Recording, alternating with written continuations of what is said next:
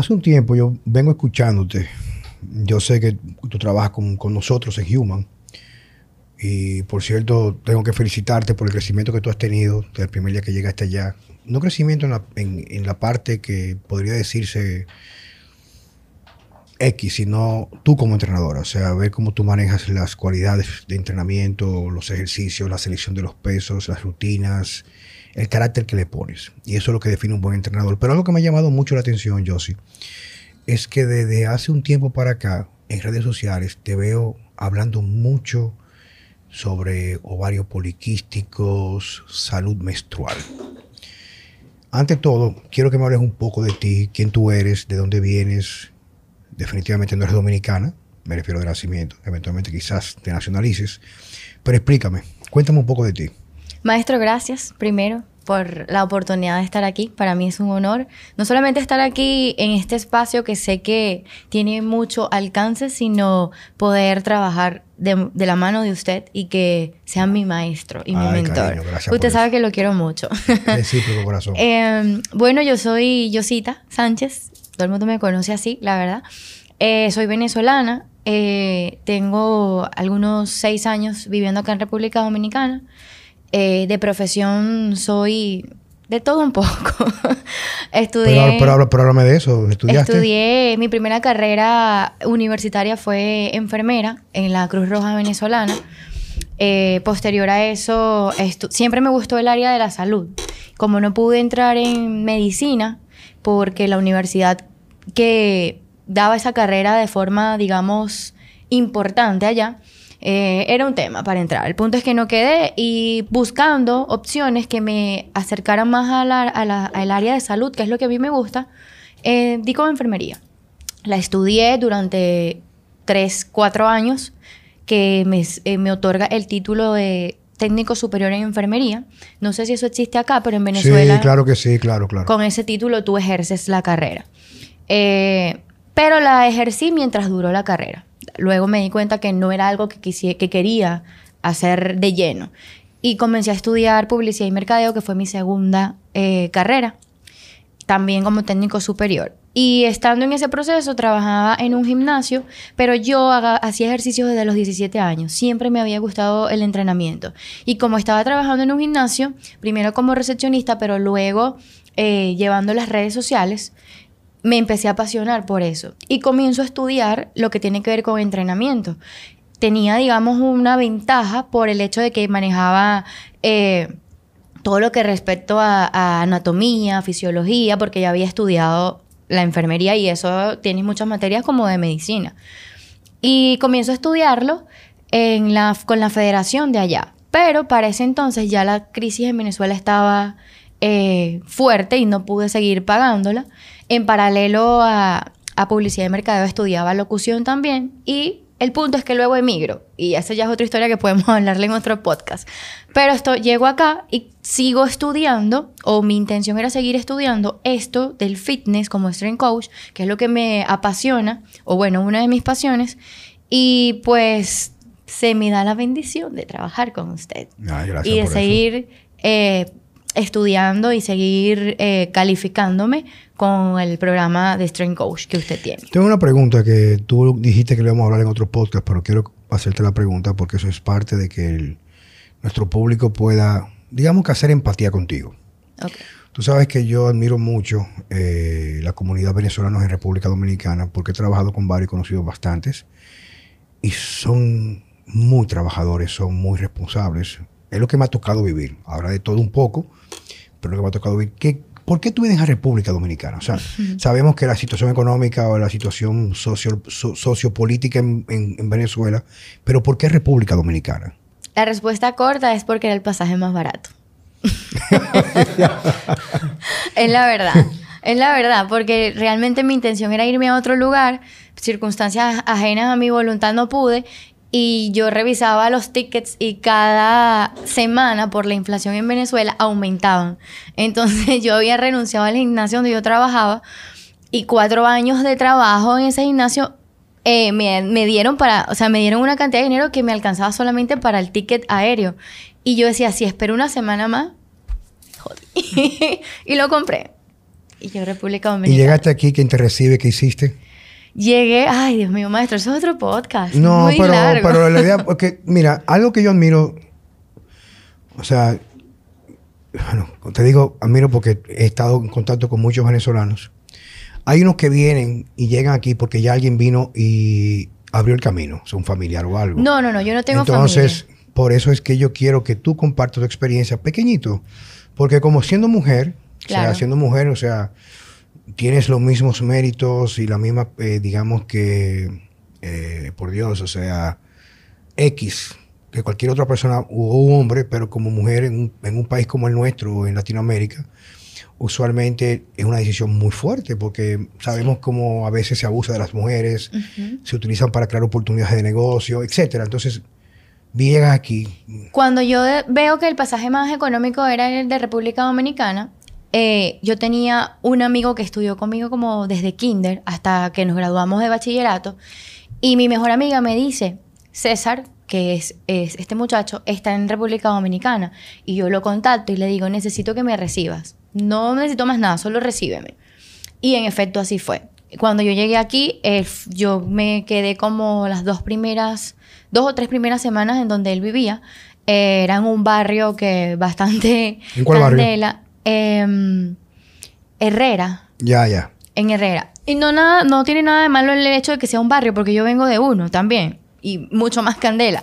El hecho es que yo decía, yo no vengo de Guatemala para Guatepeor, yo vengo a buscar mejoría. Y de allí, eh, mi primer año como inmigrante fue uno de los más difíciles. Eh, sí pasé muchas necesidades y no quiero llorar en este podcast. No, pero está bien. Digo, puedes llorar si tú quieres, pero no, la- no es... No, no, no, no. Eh, fue fuerte el primer año, pero lo he compartido en otros podcasts que yo siempre estuve clara de mi visión. O sea, yo siempre supe lo que quería. Y se sur- surgieron oportunidades como que sí, para trabajar en drink o para trabajar en, en billar, en discotecas. Y a pesar de que yo estaba en necesidad y pude haberlo tomado, yo estaba clara que nada de eso yo lo quería. Yo, o sea, yo decía, yo voy a aguantar porque yo voy a, a- a- conseguir lo que yo quiero, a trabajar desde, mi, desde mis principios, desde mi integridad, desde mi visión, yo lo voy a hacer. Tú sabes que lo, lo importante de, de tú compartir esto es que tú eres una, una, una guerrera. Una guerrera me refiero, es una luchadora.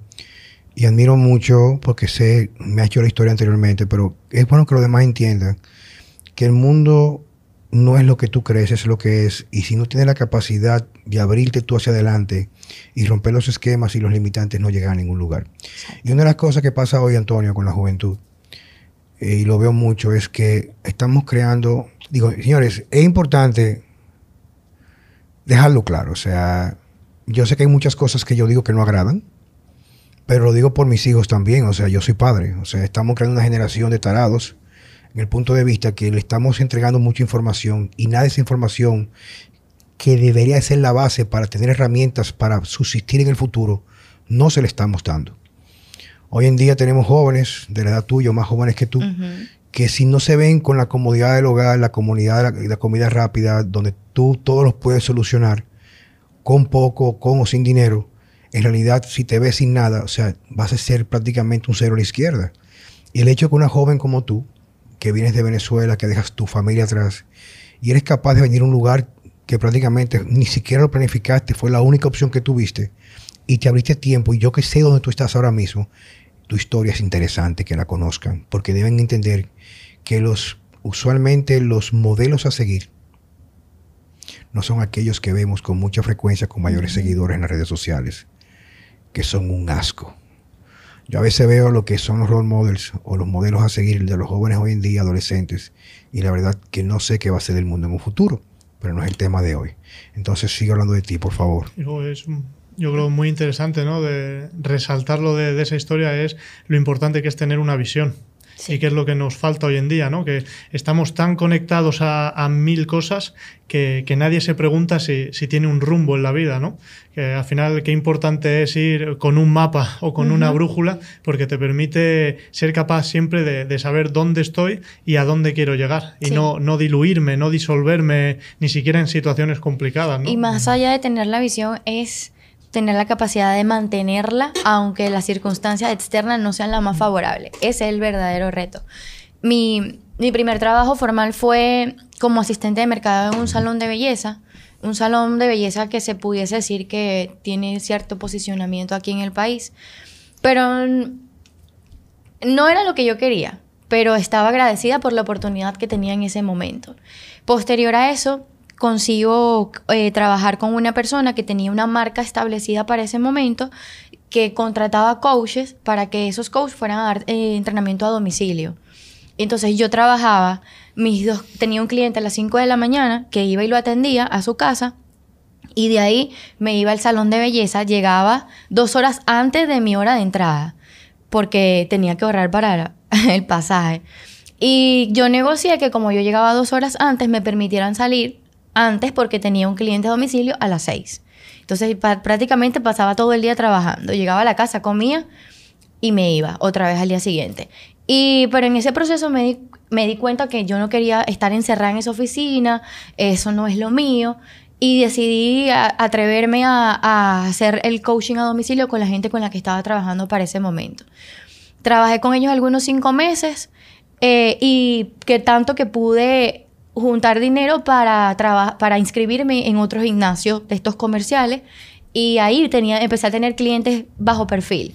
Trabajaba con agencias de publicidad también que me contrataban de, de repente para un festival o para que, eh, un evento de fútbol. Yo me propuse a mí misma que no iba a trabajar con marcas que tuvieran que ver con alcohol, con cigarrillos, con nada de eso. Primero porque no era el ambiente que me gustaba y segundo por lo que le dije de la visión que yo tenía. Yo decía, yo quiero estar en el área de salud eh, como entrenadora, como, como lo que estudié y yo no quiero que me relacionen con este tipo de cosas, que no estoy en contra de nada de eso, porque cada quien es libre, pero yo no quiero ser a quien asocien con ese tipo de cosas. Y eso me generó muchas veces que agencias publicitarias dejaran de llamarme porque yo no tomaba esos trabajos o que amigos que, que desde, desde, la buena voluntad me, me conseguían esas, esos trabajos porque sabían de mi necesidad, pero yo les decía no quiero y se molestaban conmigo, pero tú estás pasando trabajo, tú estás en esta situación y no quieres y yo... Yo me decía a mí misma, solo yo entiendo mi visión, nadie más tiene que entenderla. Y eso fue un reto. Eh, ¿Y nos puedes contar un poco qué edad tenías en ese momento? Yo llegué con 24. Una idea, 24 muy años. jovencita. Sí. Claro. Mucho más joven que mi hija Natalia, o sea. 24 años. Bueno, eh, yo escuchaba mucho su programa eh, Vida Sana cuando lo tenía en, En- radio. en radio, sí. Sí. Yo, porque cuando yo llegué aquí, yo comencé a seguir a las personas que para mí yo entendía, como era nueva en un país, que eran referentes de lo que yo quería. Inmediatamente me- el primero que me aparece es usted. Y yo comienzo a seguirlo, a escucharlo, me doy cuenta que hay muchas cosas de su filosofía que hacían como ese clic conmigo, con lo que yo pensaba y creía también. Pero yo, aunque no lo crean, yo soy tímida. Ya no tanto, pero... Gracias a no- Dios. Virgen de la Alta Gracia. No, de, de verdad. de Allá en el verdad. gimnasio ella, ella va con una gorra que tiene una P. Le decimos la profe, la petareña. Ya no, porque Ah. he crecido y madurado. Ah, pero en ese momento yo no me atrevía ni siquiera a acercarme a usted. Sálvenos Dios. Bueno, el punto es que yo me acuerdo que yo dije, yo voy a trabajar con él. ¿Cómo? No sé. ¿Cuándo? Tampoco, pero yo lo voy a hacer. Y yo no sé, yo creo en las energías y creo en la manifestación y creo en que cuando tú accionas en dirección a eso que tú quieres, todas las cosas fluyen. Y comencé a ir un día al gimnasio que tenía Checo. Y ahí lo conocí a usted. Entonces, todo surgió, fluyó o, o estaba destinado a que así sucediera. Qué coincidencia, porque yo recuerdo cuando llegué a donde, donde Checo, que fue cuando salí de workout, eh, Checo me llamó automáticamente, ven para acá en lo que tú decides qué vas a hacer. Y luego decidí hacer Human. Y lo con- se construyó en menos de, en menos de nueve meses. Y te ve allá, siempre en una esquinita ahí con tus lentes grandes, tú sabes. de inocentona. Ahí estaba, ahí me daba vergüenza. Yes. Y entonces recuerdo que, si no más no recuerdo, ¿cómo fue que te abordé? Maestro, eso fue, eso fue algo que yo no voy a superar nunca. Yo siempre lo cuento. De verdad. Porque yo me acuerdo que yo estaba haciendo una certificación aquí con una federación de aquí. No voy a abundar en ese tema. El punto es que yo llego. No, pero ¿qué pasó con la federación? que, certificación? no, que la verdad, honestamente, no, no era lo que yo esperaba. Y yo, los ahorros que había juntado entre una promoción y no sé qué, pagué esa certificación y cuando yo vi ese disparate, yo quería como llorar. El punto es que yo ese día llego y voy a la cocina y Oye, usted está Antonio, comiendo. Aquí son la mayoría, la mayoría de todas las certificaciones que dan a los entrenadores ya son así. Es una lástima que me llaman a veces y me dicen "Di que estoy certificado. Viejo, y, y es una basura. O sea, el único interés del que certifica es quitarle su dinero. Pero, pero seguimos. O sea, Yo, a mí que me dolía. dice, ¿no? Que está, sí, que uno puede leer mil cosas, pero hasta que no lo experimenta y alguien le enseña el camino real, ¿no? De la mano, pues no, no funciona. Es una realidad. una no pérdida de tiempo y dinero. Estaba el comiendo. punto es que yo llego y eh, no recuerdo quién estaba ahí comiendo y, y usted estaba comiendo y me pregunta, ¿cómo te está yendo en la certificación? Y yo hago como que, porque a mí me dolían mis cuartos. o sea, yo decía, DH, eso me costó conseguirlo. Y usted está ahí comiendo, no sé qué, y me dice, eh, yo voy a abrir un gimnasio. Así como usted, tan particular. y me dice que yo voy a abrir un gimnasio eh, a finales de diciembre o enero. Y yo te veo que tú vienes y que, que tienes intención de aprender y, y ayudas a los muchachos, no sé qué. Tú quieres ser parte de mi equipo de trabajo. Y yo me quedé frisada. Yo no podía ni responder. Yo así temblaba. Y yo y que... Yo recuerdo. y yo sí. y mi madre, yo no lo podía creer. O sea, yo no lo podía creer, pero al mismo tiempo sí. Porque yo sabía, dentro de mí yo sabía que eso iba a pasar. ¿Cómo? No sé, pero sucedió. Y enos aquí. Que muchas veces hablamos de las energías, de tal, como algo etéreo, pero es que es muy No, real. eso y es, es muy- real. O sea, y es algo físico, ¿no? Eso si, es tú, real. si tú te alineas con un patrón de fuerza y, y tienes las cosas muy claras y no te juntas con, con esas promociones de alcohol, no te juntas con esas promociones de tabaco, ¿no? Tienes una visión tan clara y la persistencia, persistes Exacto. y sigues ahí, al final, eh, o sea, tú creas tu realidad. ¿no? Tú ya tú diste en el clavo. Tú, sabes realidad. que quiero aprovechar esa oportunidad. Porque ya quiero abordar el tema que yo sé que tú eres una experta y que admiro cómo tú le pones tanto amor y quiero saber también por qué esa pasión hacia, hacia eso, hacia eso, de lo del ciclo menstrual. Es que alguien me dice a mí que hay que hacer, o sea, que hay que, que hay que hacer para ser exitoso como entrenador. Digo, bueno, tú puedes ser, hay tres, tres niveles de entrenador que pasa también en la sociedad. Está el entrenador borrego, que es el que simplemente lo que hace es nada, o sea, ve como una oportunidad de hacer dinero, no da la apasiona, llega ahí, le da un coño lo mismo todo, se vuelve al fin y al cabo, se vuelve casi terapeuta de los clientes porque le va a poner el tema para ver cómo fue su vida, consigue clientes porque es buena persona, etc. Luego está el siguiente nivel, que es la parte donde el- vamos a saltar ese porque es un poco delicado. Pero para ser exitoso, bueno, saben, el segundo es aquel que solamente es todo showing off. O sea, es yo hablo de esto, yo soy el que sé porque yo me dedico a ver videos en YouTube y yo soy un monstruo porque yo puedo discutirte que si yo cuánto, pero nunca he hecho una sentadilla correcta, ni saben cómo enseñar a nadie, ¿ok? Teórico. Y es el tipo que más sabe y el que más seguidores tiene y, y se mete horas todos los días para subir a discutir de estudios que por metaanálisis corroboraron. Y, y está el, el tercer nivel. Y ese tercer nivel no implica nada de lo anterior, pero sí implica mucho, es lo siguiente. Lo que no es típico hoy en día es la coherencia. Tú hablas de salud, supuestamente sabes de ella, pero ni siquiera sabes cómo aplicarla a ti mismo. Y hay cosas que no ligan con la profesión como Juan Carlos Simón la ve. O sea, como tú la quieras hacer y si eres exitoso y cobras mil dólares la hora, perfecto, pero para mí el dinero viene como un valor agregado, no un valor primario. Hay que ser coherente y cosas que no ligan. O sea, yo no puedo ser el tipo que más sabe de nutrición, pero me meto un perico, una raya de cocaína para entrenar, o en la noche porque me relaja y me dijeron que era bueno para mí, me meto un tabaco de marihuana para dormir, o salgo los fines de semana a meterme una caja de cigarrillos a beber cerveza. O sea, o sea, a lo mejor sí, o sea, a lo mejor te trabaja a ti, pero, pero si tú quieres ser algo fuera de común, tienes que hacer cosas que no sean comunes. Y ser común no es lo que tú haces, es lo que tú dejas de hacer que el colectivo, el resto hace. O sea, Exacto. si tú tienes buen físico y tienes un físico admirable y, y lo que haces para eso es meterte una inyección para que te controle el hambre y te hace cirugía plástica, no te hace ni mejor ni peor ser humano, ni yo soy mejor que tú. Pero si estás buscando la excelencia, hay cosas que no pegan, hay cosas que no ligan. O sea, o sea, hay que ser coherentes, ¿tú entiendes? Y esa es la parte que tú has conversado ahora mismo, la importancia de tener claro qué tú quieres en la vida y saber que hay cosas que por un asunto de frecuencia, como dijo Antonio, de energía. Si vas allá, no te suma, te va drenando y te va restando. Y somos energía. Así es, lo creo fielmente. Cuéntame entonces qué va después, Josie. Habla de por qué el ciclo menstrual. Bueno, todo parte de mi propio proceso de sanación con el síndrome de ovarios poliquísticos. A mí me... ¿Qué es síndrome de ovario poliquístico? ¿Qué es eso? Según la, según la medicina tradicional, es que tienes alguna incapacidad en tus ovarios. Yo, a través de mi propia experiencia y de lo que he estudiado y experimentado, valga la redundancia, es un desequilibrio metabólico y hormonal. Eso lo descubrí yo en este proceso de sanarme. Porque desde los 15 años, yo me desarrollé tarde, yo me desarrollé a los 15 años, fue mi primera menstruación. Y de ahí en adelante a mí me, me pusieron un diagnóstico de que tú tienes síndrome de ovarios poliquísticos, porque tenía quistes en los ovarios, que no es lo mismo. Entonces... ¿Por qué no es lo mismo? ¿Cuál es la diferencia? Porque la palabra síndrome hace referencia a que hay un conjunto de factores o de signos y síntomas que dan características a esa condición.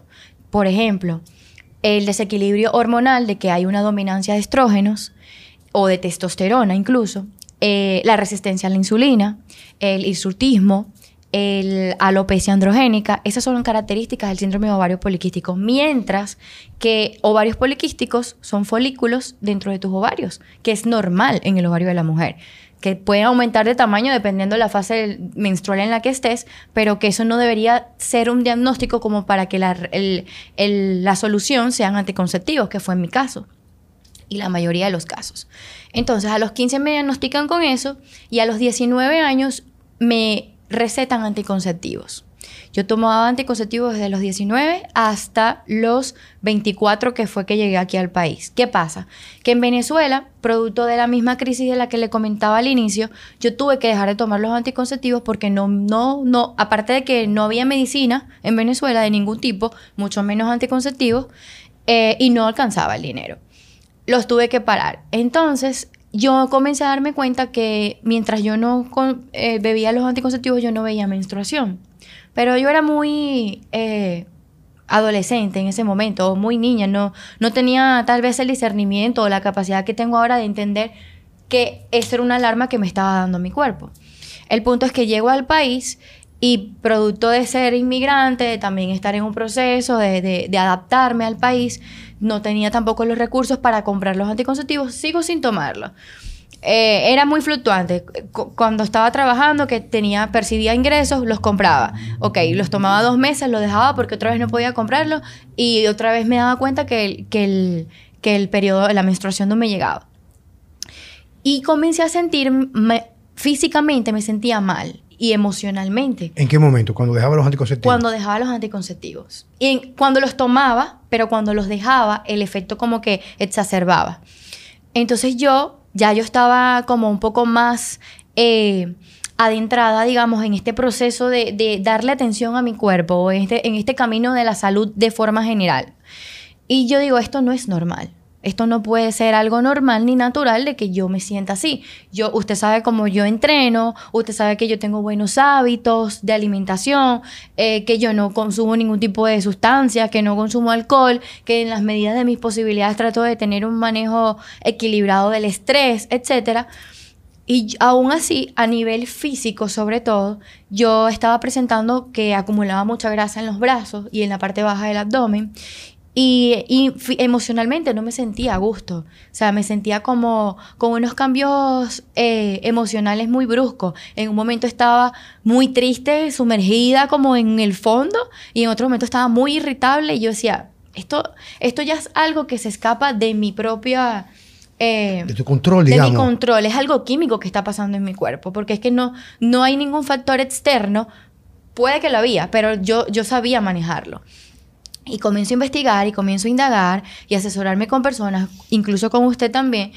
Y me doy cuenta que aparte de que eh, fui mal diagnosticada, eh, el síndrome de varios poliquísticos con los anticonceptivos, yo lo que estaba era camuflando eh, los síntomas. Yo no estaba tratando la causa subyacente de- del síndrome ovario El poliquístico, origen, digamos. que es la resistencia a la insulina. O sea, yo lo que estaba era como cuando tú te cortas y en vez de sanarte la herida te pones una, una bandita. Entonces, claro, al yo dejar los anticonceptivos, los síntomas del SOP vuelven más agresivos y se le suma el síndrome post-píldora, que es como un efecto cuando alguien deja Sí, las drogas. tú acumulas.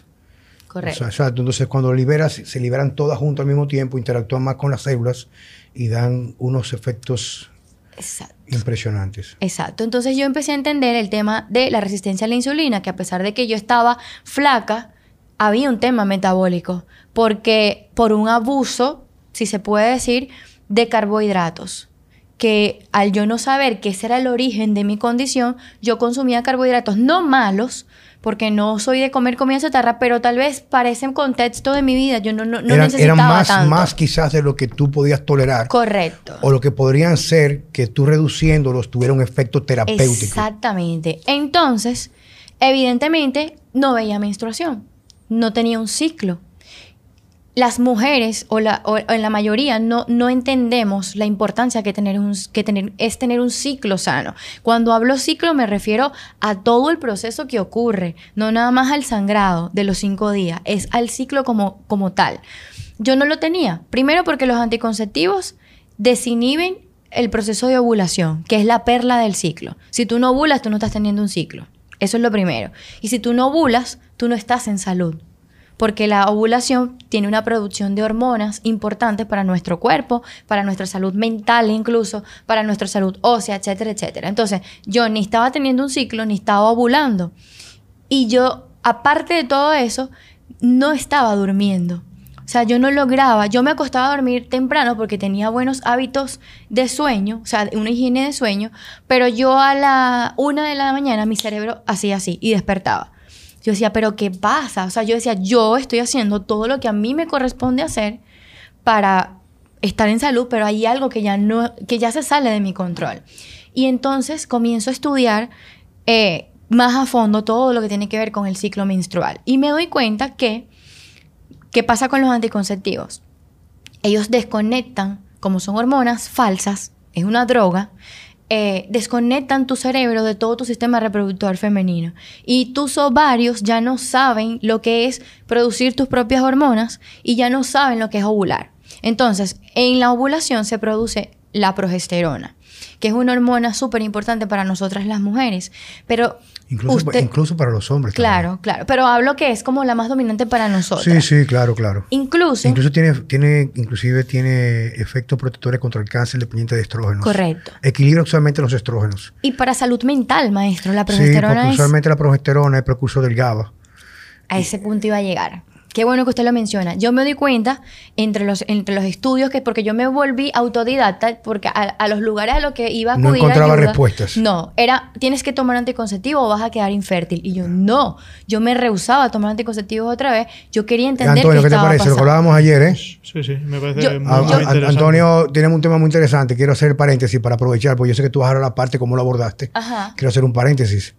Hablamos ahora mismo que cualquier persona que no tenga la capacidad, bueno, digamos la capacidad, la iniciativa, porque todos tenemos capacidad en cierto sentido, más lo que vamos a decir ahora mismo, se vuelve un esclavo del sistema y el sistema lo que quiere es tenernos enfermos todo el tiempo. O sea, Correcto. fíjate cómo las personas van con múltiples condiciones que no nacieron con ellas, la desarrollan y nadie les sabe explicar en realidad qué le causó eso. Ah, bueno, cosas que pasan y no te dan herramientas. Tú me comentabas algo en estos días, ¿verdad?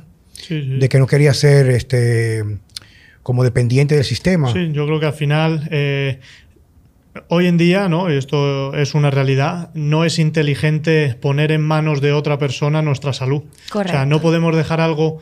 Es igual que la educación de nuestros hijos, nuestra propia educación, ¿no? O sea, hay, hay una serie de pilares básicos para mí que creo que, que no es, no es eh, de gente responsable el ponerlo en manos de otra persona. Para que puede tener buena intención, la- o sea, no, no vamos a entrar a juzgar, ¿no? Puede tener buena intención, pero, o sea, es tu salud, es tu educación, es, Claro. es tu familia. Es Tú no puedes poner en manos de un sistema que además, por la propia condición del ser humano, en el momento en el que un sistema es muy grande, es decir, participan muchas personas, se vuelve corrupto. O sea, yo creo que eso es, es también, e- es un hecho, es un hecho, ¿no? Con lo cual, no, es, no interesa poner, poner cosas tan importantes como En la salud en manos de un sistema que, que puede tener un grado de, de corrupción. No, y que es muy, muy importante algo que tú señalaste. O sea, aquí no hablamos que quizás el médico fulano de tal, él quiere joderte. O sea, él, él quiere ayudarte, pero con las herramientas Que que, él- tiene, que él claro. tiene.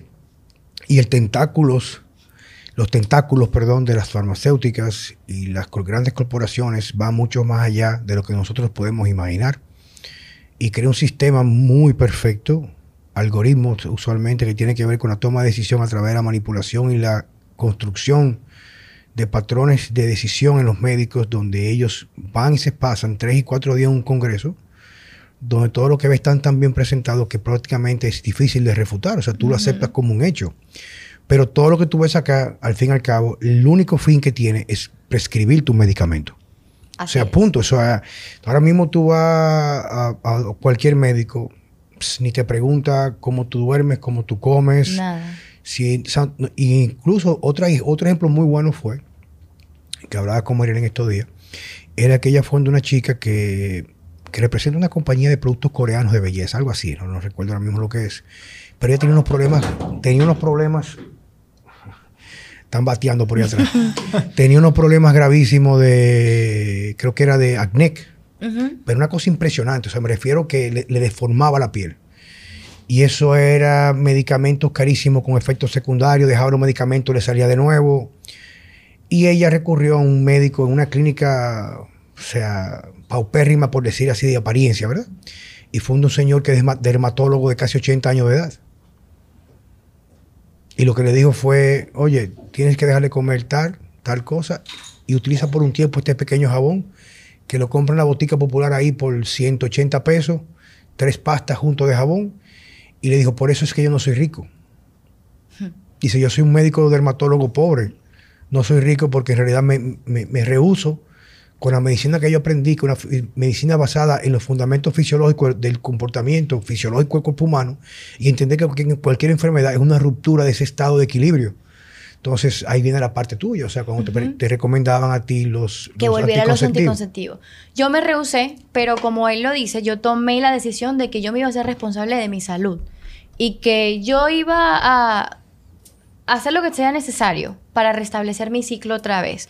Entonces, yo me doy cuenta entre lo que seguí estudiando, que lo que usted dice, la progesterona es precursora del GABA y que resulta que el GABA, corríjame usted si me equivoco, forma, eh, tiene un papel importante en lo que tiene que ver con el ciclo del sueño, el ritmo circadiano, la fase, específicamente la fase profunda del sueño. Entonces, claro, el panorama mío era el siguiente, ok, no tengo menstruación porque no ovulo, no ovulo porque no estaba produciendo progesterona.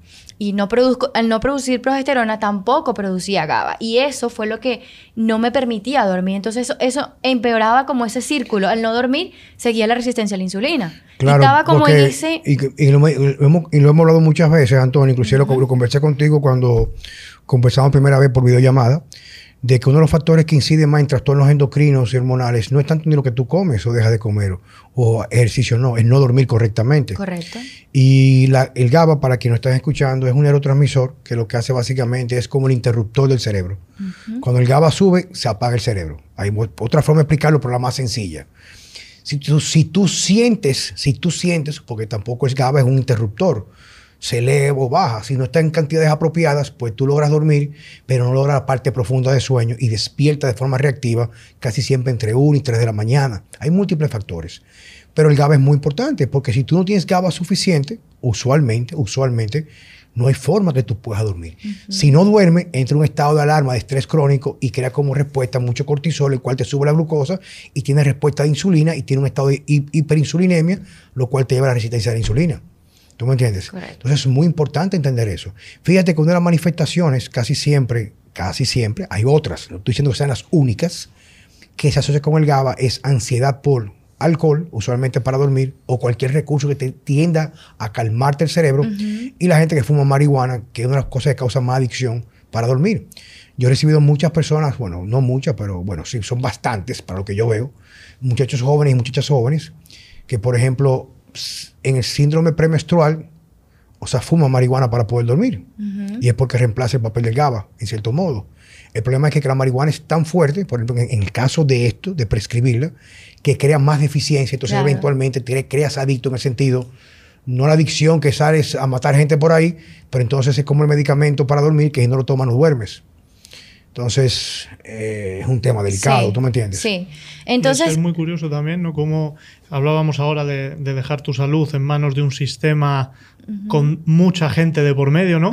El cómo, cómo se enfoca eh, eh, el, ciclo menstrual, ¿no? Es que también yo lo, relaciono mucho con, aquí estamos viendo que hay un ataque a la masculinidad, pero también hay un ataque a la, feminidad, ¿no? O sea, estamos eliminando, o sea, una característica base de, la mujer, que es, son, sus ciclos hormonales y, esas pastillas van a destruir el ciclo. Claro, pero ¿sabes qué es lo curioso? Ataque a la feminidad completamente, eso, ¿no? Eso es lo curioso, que las mujeres no lo saben.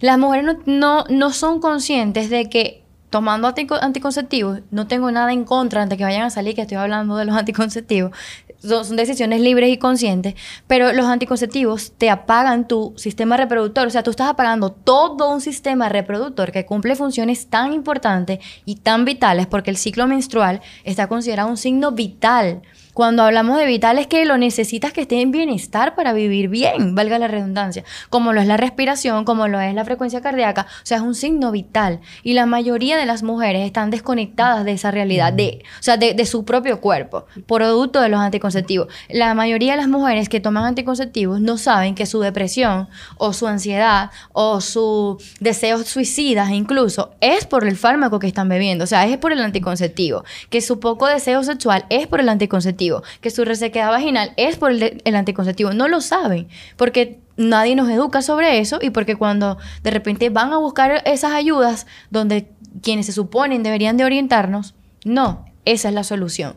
Entonces yo dije, no, yo no quiero nada de eso y me rehusé.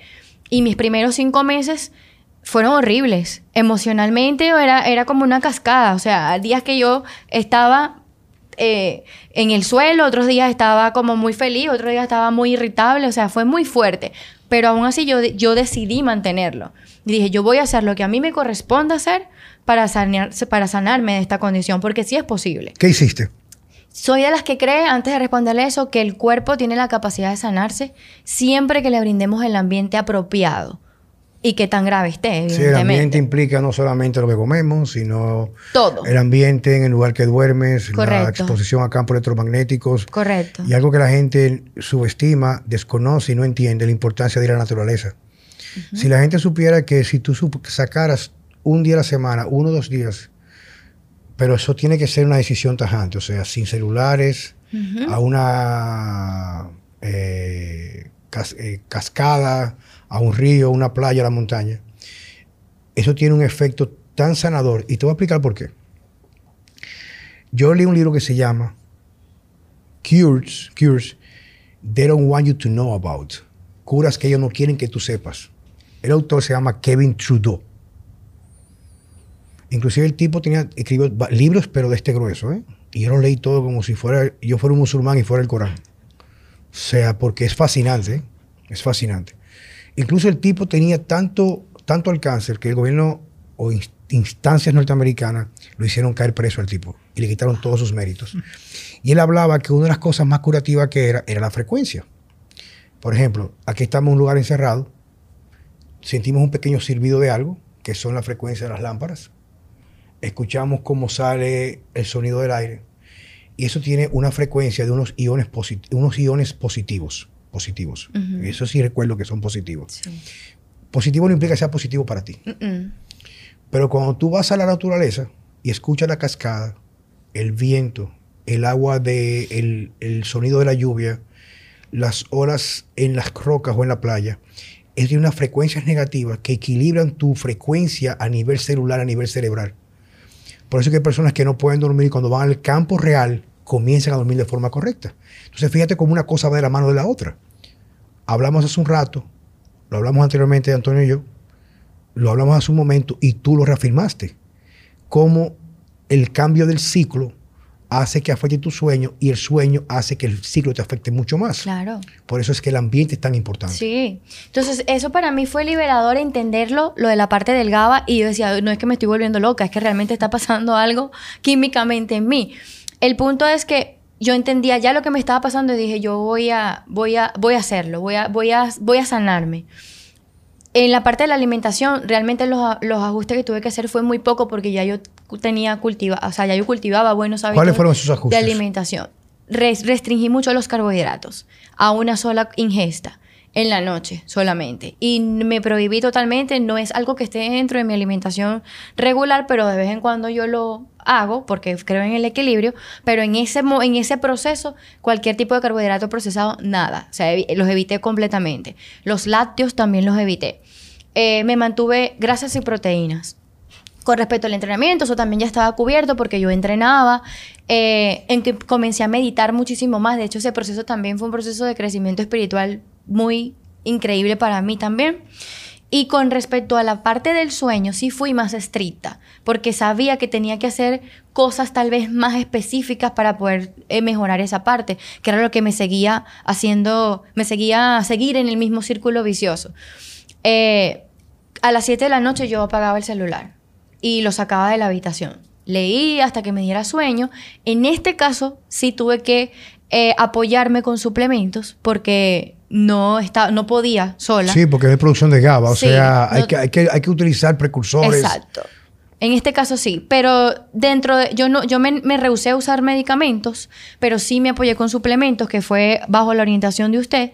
Tomé eh, Sensitol, que es como el pionero, digamos, o, o el, el- el suplemento estrella para lo que tiene que ver con síndrome de ovarios poliquísticos y todo el tema de, la, de regular la insulina. Eh, y recuerdo que también eh, me suplementé con progesterona, pero tópica, porque yo no estaba produciendo suficiente progesterona. Eso lo hice alrededor de dos meses, pero consistente.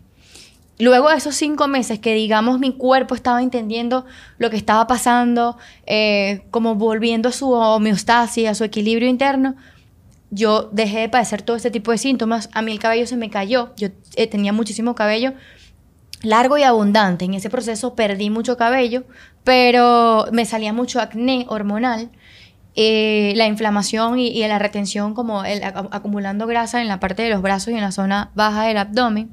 Esos fueron algunos cinco o seis meses así, digamos, difíciles. Pero luego de eso, yo estaba tranquila, me sentía bien, todavía no veía menstruación. De hecho, mi proceso es sanarme, porque es importante que sepan las mujeres que escuchen esto, que mientras más tiempo tú hayas tenido tomando los anticonceptivos, más tiempo te puede tomar eh, restablecer tu ciclo. Correcto. Entonces, como somos seres bioindividuales, cada mujer es distinta. En mi caso, a mí me tomó un año y ocho meses volver a tener la menstruación.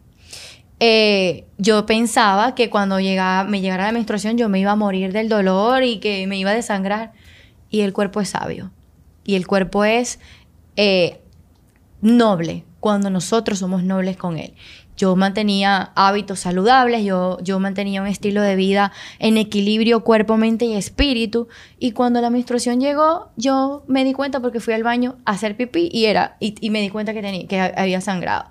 Desde ese entonces hasta la actualidad, yo nunca he tenido una menstruación dolorosa, yo no sé lo que es inflamarme, yo no sé lo que es que, que me incapacite, o sea, yo y cada vez siento y tengo más conexión con mi cuerpo, cada vez identifico más los cambios que pude haber tenido, que de repente eh, tuve un exceso ese mes de comer cosas que tal vez no eran las más saludables y eso me impacta en el ciclo, tal vez se atrasa por unos días, me doy cuenta en qué fase eh, puedo apoyarme mejor. Por ejemplo, en la fase folicular, que hay más dominancia de estrógeno, yo estoy más fuerte, me puedo retar más en el entrenamiento, estoy más creativa, me siento como más una chispa. La fase en la ovulación, estoy más de repente como conexión conmigo, como que quiero escucharme, que me, demanda mi cuerpo, qué alimentos me favorecen más para esa fase. La mayoría les da como ese craving por comer chocolate, pero porque están deficientes de magnesio. Entonces yo he aprendido a conocerme de tal punto que yo sé cómo usar herramientas que apoyen a mi cuerpo en esos días, porque somos cíclicas, no estamos iguales todos los días. Yo todos los días no puedo ir a romper a entrenar como entrené hoy.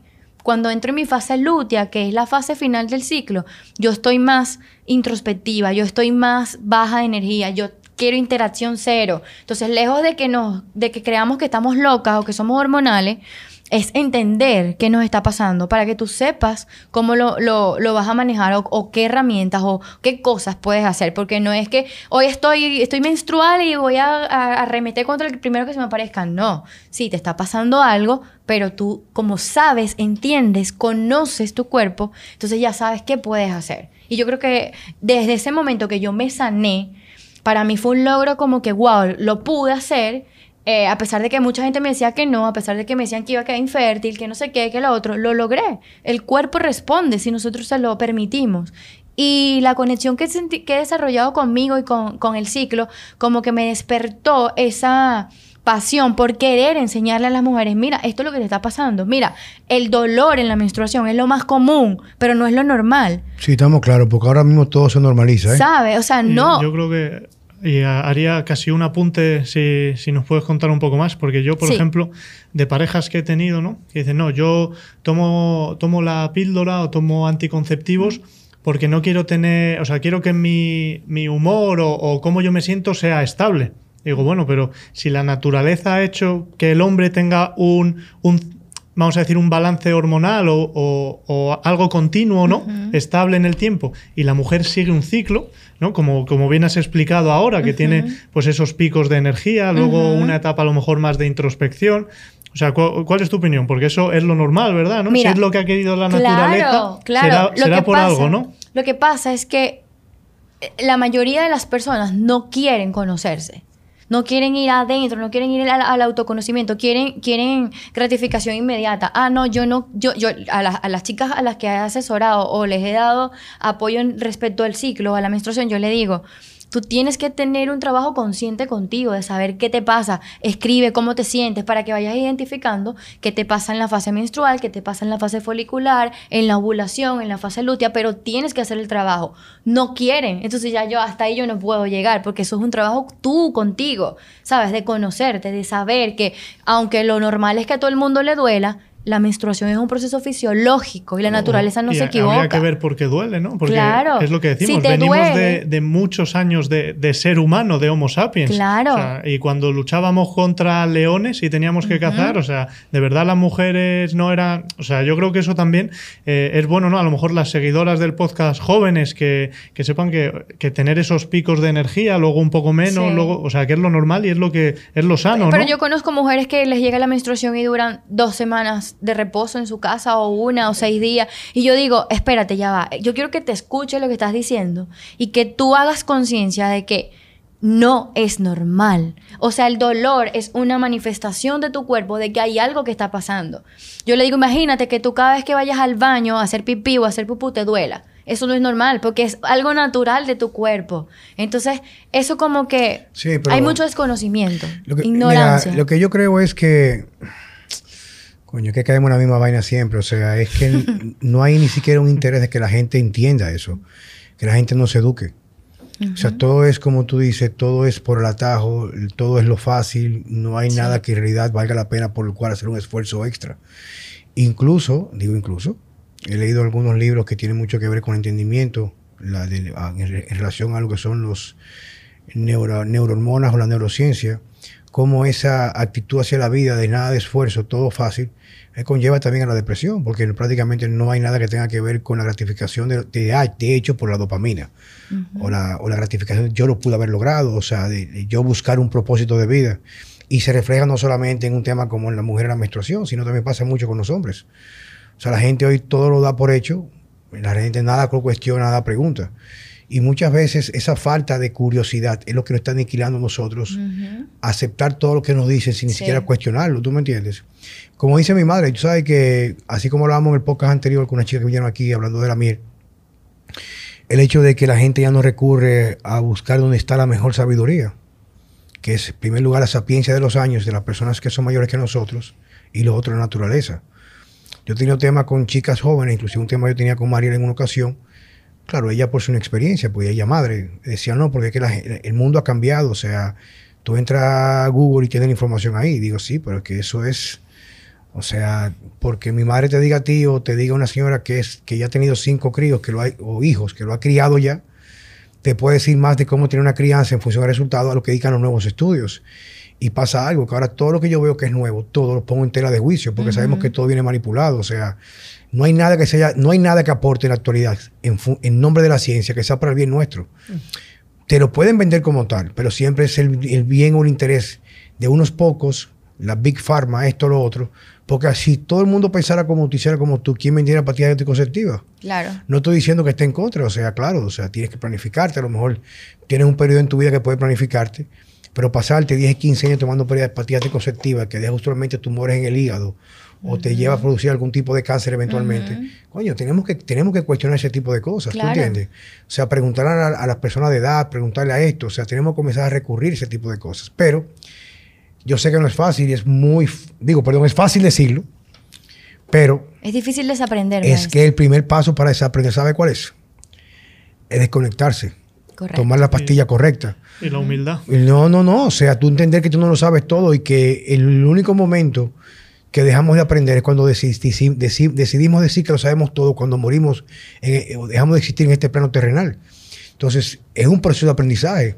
Ahora, lo que dan los años que no da la juventud es la certeza, o por lo menos la ligera certeza, de que ya tu discernimiento casi siempre no se equivoca con los años.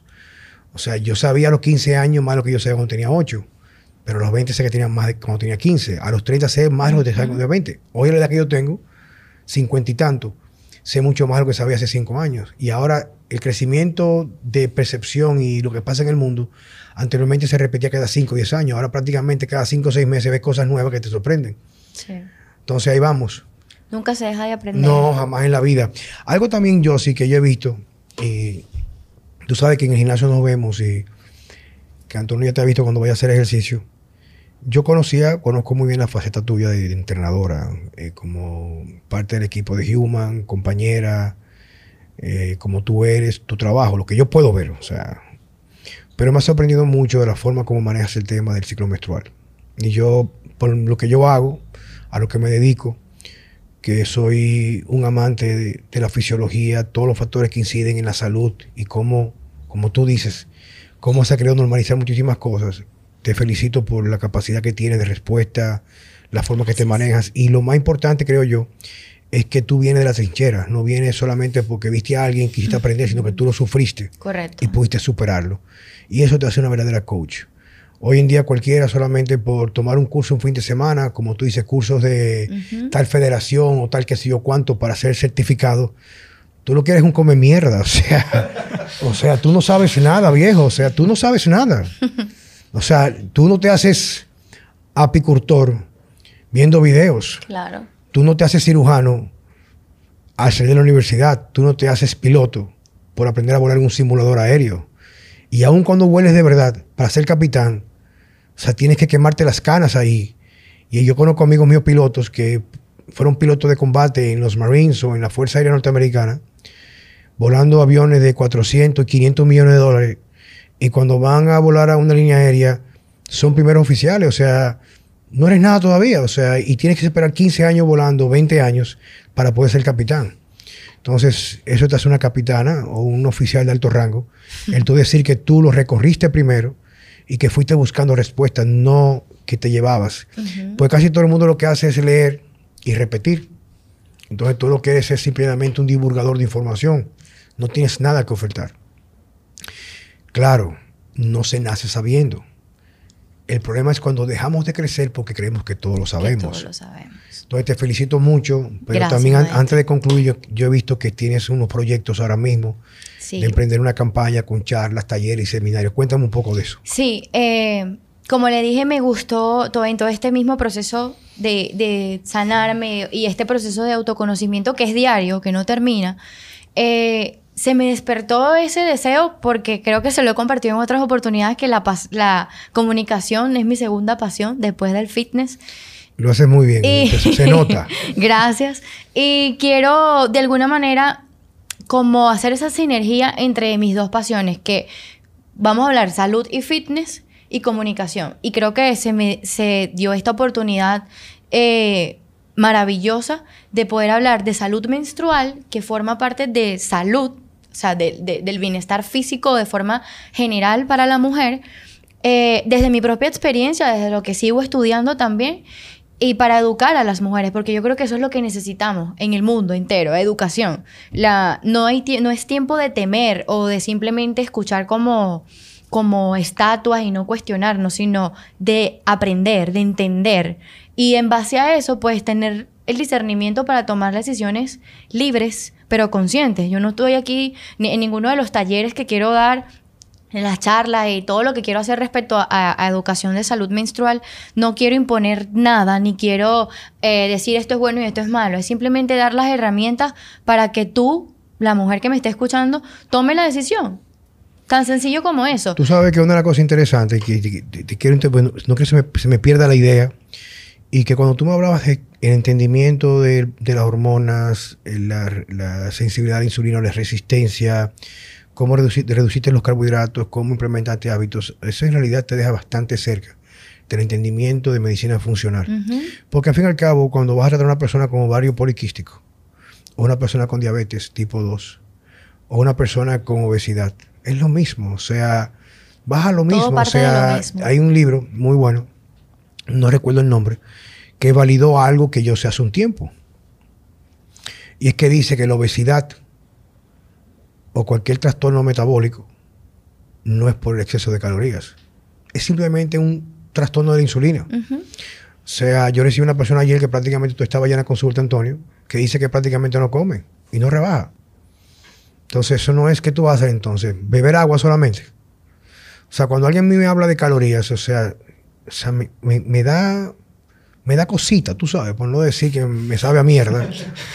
Porque, por no decirlo, por porque sí, porque es que el quemar de calorías está, está todavía sumergido en la oscuridad. O sea, si tú comes 3.000 calorías de pasta, arroz, pan integral, algo de carne, eh, mermelada, chocolate, pero son tus macros, y te comes las mismas calorías de carne, verduras y frutas, miel, eh, ¿por qué no un poco de arroz? O sea, no es la misma respuesta hormonal. O sea, incluso una persona que tenga un, proceso, de obesidad, tú le puedes incrementar las calorías, pero de calidad, comienza a rebajar. Entonces, es muy buena y te felicito por tu participación y quiero darte la gracia en nombre de, la, de Vida Sana con Juan Carlos Simón, porque creo que hay muchas personas que se podrían favorecer de ti, de lo que tú has aprendido a través de tu experiencia y tus estudios, para saber cómo sanar. Te auguro mucho éxito, Yossi. Amén. Gracias. ¿Puedo decir algo antes? Todo lo que tú quieras. Eh, no, para cerrar la idea es que eh, parte de lo que quiero hacer son talleres, charlas. Eh, la primera, no sé si cuando esto salga ya habrá pasado, pero la primera va a ser el 12 de octubre en las instalaciones de Humans Performance. Y yo sé que se va a ser el inicio de muchas más que van a venir. Pero la intención de esto es eso, educar. Ahorita hay una onda de mucho, que si el emprendimiento, que si la mujer emprendedora, no sé qué, y eso está cool, eso está chévere, el aceptarse como uno es, pero yo pienso que el verdadero empoderamiento, perdón, esa era la palabra que quería decir, es el autoconocimiento. Todo lo demás es un valor agregado. Entonces, conócete, mujer, entiende cómo funcionas y hazte cargo de ti porque nadie más lo va a hacer, la verdad. Yo creo que aceptarse como es es una mariconería. Yo no lo quería decir. Eso, eso una, tiene muchas vertientes, maestro. No, me refiero, no, no me refiero en el sentido, por semántica, lo que significa. Aceptarte como eres es una excusa para tú no mejorarte. Exacto. El conformismo nunca es bueno. O sea, es, muy, distinto. O sea, o sea, el yo decir que yo me amo como yo soy o sea, tú no me estás diciendo nada. O sea, tú no te amas como tú eres. Simplemente que no tienes las condiciones para cambiar lo que, no te lo que te incomoda, lo que tú eres en la actualidad. O sea, te voy a dar un ejemplo que le comentaba a Antonio. Yo tengo unas dos meses que voy cuesta abajo con el entrenamiento porque tengo mucho estrés. Pero me pasa algo. O sea, entrenar a mí me exorciza mis demonios. O sea, es, es mi, mi botella de ron. es, es, mi. Exacto. yo, me, yo me desconecto de mi realidad. Catarsis, exactamente. O sea, es mi herramienta. Pero a veces me exijo más en el entrenamiento de lo que yo puedo tolerar y me, me está costando. He perdido algo de masa muscular, me siento muy cansado. Entonces, el día que me recupero, que digo, bueno, debo tomarme tres días más de descanso, voy y rompo los hierros de nuevo. Así Y, somos. y yo sé, pero yo no tengo por qué aceptarme, o sea, yo no tengo por qué decir de que eh, yo me acepto y, y- y- y estoy bendecido porque yo, yo me amo. Son mariconerías, son excusas, mi No, hermano. no, o sea, estoy de si usted tampoco. se ama, mi hermano, deje de comer mierda, viejo. O sea, levántate en la mañana y a un, a un plan. El primer paso para tú joderte, fracasar, es no visualizar y escribir lo que tú quieres hacer. O sea, el que no planifica, planifica para el fracaso. Incluso planificar, irte de largo un día y comerte como anoche, pizza y media, y eso que faltó el vino, es parte del plan, pero está en el plan. Yo no estoy improvisando, o sea, me apeteció y claro. punto. Entonces, yo creo que, y no digo, con esto no quiero, bueno, se pueden ofender, pero no es la intención.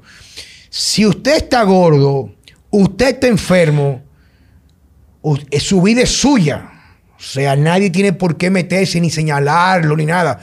Pero hay herramientas. Lo que pasa es que si vas donde la persona equivocada, vas a experimentar el fracaso, vas a experimentar la desolución, vas a experimentar, o sea, la peor de las mieles, porque va a ser una vaina que es tan amarga el tú entregarte en las manos de alguien que te va a ayudar, que lo único que le interesa, lo único es que tú pagues una consulta y te metas cinco medicamentos. Eso no es sostenible en el tiempo. Tienes que entender que tú eres el resultado de tu entorno, que tu ambiente es más fuerte que tu fuerza de voluntad. Si tú no tienes la capacidad de entender eso, pues elige tu vida. Y entre comillas, acéptate. Pero no te estás aceptando, te estás rindiendo.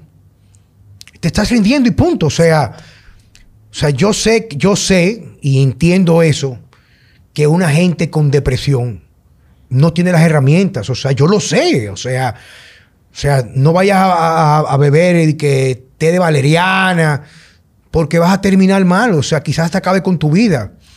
Pero ve donde un médico que aparte de medicarte para poder salir adelante, te cure el intestino, te hable de la Claro. alimentación, te ponga a coger sol, te diga que pongas horas para el celular, que tiene una relación tóxica, vete de ahí. Si vives en un ambiente familiar que no te permite crecer, vete de ahí.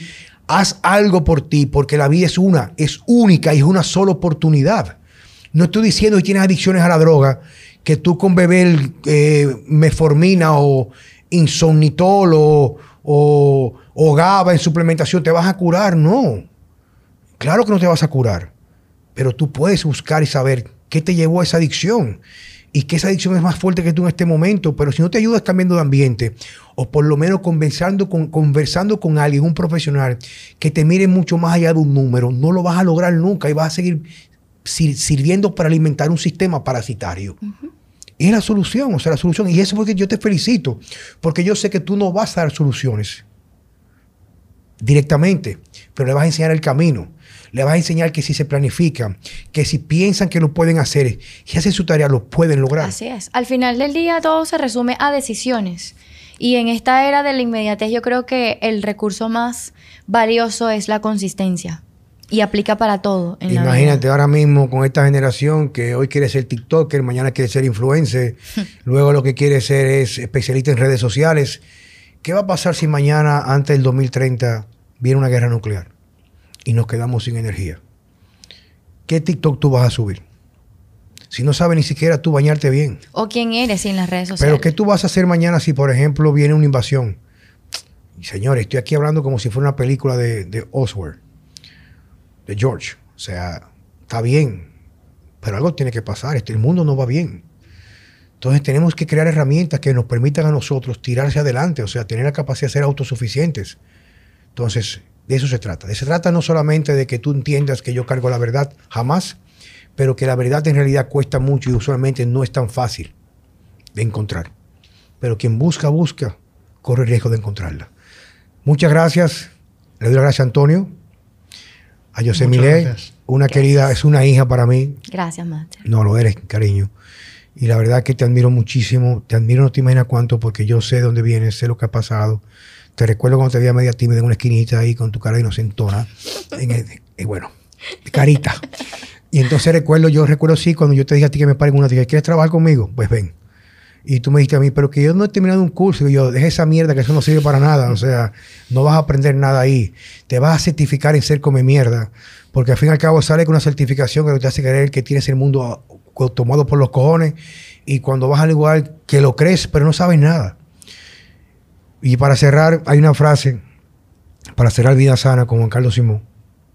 Hay una frase que pertenece a Milo Sarcev que dice,